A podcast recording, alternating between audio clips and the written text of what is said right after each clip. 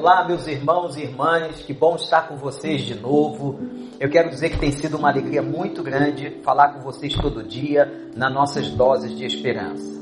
Gente, mais um dia que o Senhor nos está dando. Glorifiquemos, exaltemos o nome do Senhor.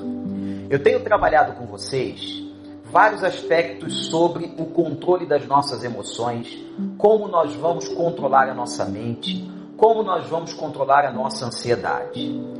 E agora eu quero começar uma pequena série muito interessante. Eu vou pegar salmos clássicos da palavra de Deus para poder mostrar a vocês como que os seus personagens, aqueles que escreveram os salmos, puderam comportar-se em momentos difíceis, como eles abriram seus corações. Gente, o livro de Salmos é maravilhoso.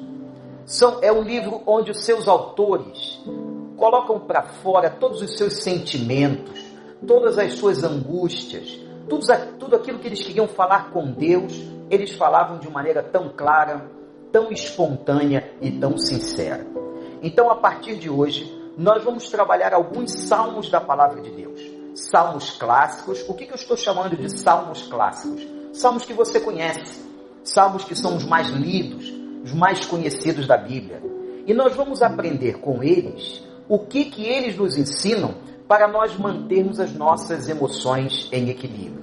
E eu quero começar hoje com um dos salmos mais apaixonantes da Bíblia, o Salmo 23. Eu sei que você já conhece, mas só a leitura da palavra de Deus eu tenho certeza que vai te abençoar. Presta atenção: o Senhor é o meu pastor, de nada terei falta. Em verdes pastagens me faz repousar e me conduz a águas tranquilas. Restaura-me o vigor, guia-me nas veredas da justiça por amor do seu nome. Mesmo quando eu andar por um vale de trevas e morte, não temerei perigo algum, pois tu estás comigo. A tua vara e o teu cajado me protegem. Preparas um banquete para mim à vista dos meus inimigos. Tu me honras, ungindo a minha cabeça com óleo e fazendo transbordar o meu cálice. Sei que a bondade e a fidelidade me acompanharão todos os dias da minha vida e voltarei à casa do Senhor enquanto eu viver. Maravilhoso. Só a leitura do Salmo 23 abençoa. É claro, gente, que eu não tenho condições aqui, nessa breve dose de esperança, de fazer uma exegese, uma exposição total do Salmo 23. Mas eu quero deixar o salmo em leitura e deixar especialmente ressaltado o versículo de número 4. Quando o salmista diz: Mesmo quando eu andar por um vale de trevas e morte, eu não temerei perigo algum, pois tu estás comigo, a tua vara e o teu cajado me protegem. Louvado seja o nome do Senhor. Nós estamos hoje andando em momentos de sombra de morte. Momentos em que a todo instante na televisão e nas mídias nós estamos ouvindo sobre a morte. Parece que um anjo da morte acampou na humanidade em torno dos países.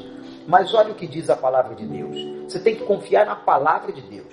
Você tem que colocar sua esperança em Deus, naquilo que o Senhor promete a nós, como neste salmo de número 23. Mesmo quando você andar mesmo quando eu andar por um vale de trevas, escuridão e morte, não temerei perigo algum. Não tenha medo.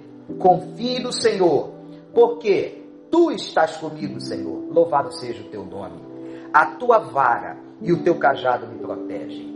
A vara ajudava a ovelha no caminho que ela deveria seguir. Ela corrigia a ovelha e o cajado puxava a ovelha para o caminho de novo. Se ela tentasse desviar ou entrasse num lugar difícil, o cajado do pastor ia buscar ovelha onde ela estivesse.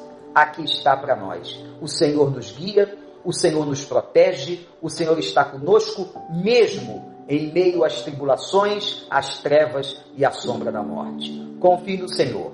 Muito obrigado por estar junto com a gente. Que você tenha um grande dia hoje e confie no Senhor que Ele está protegendo e guiando a sua vida.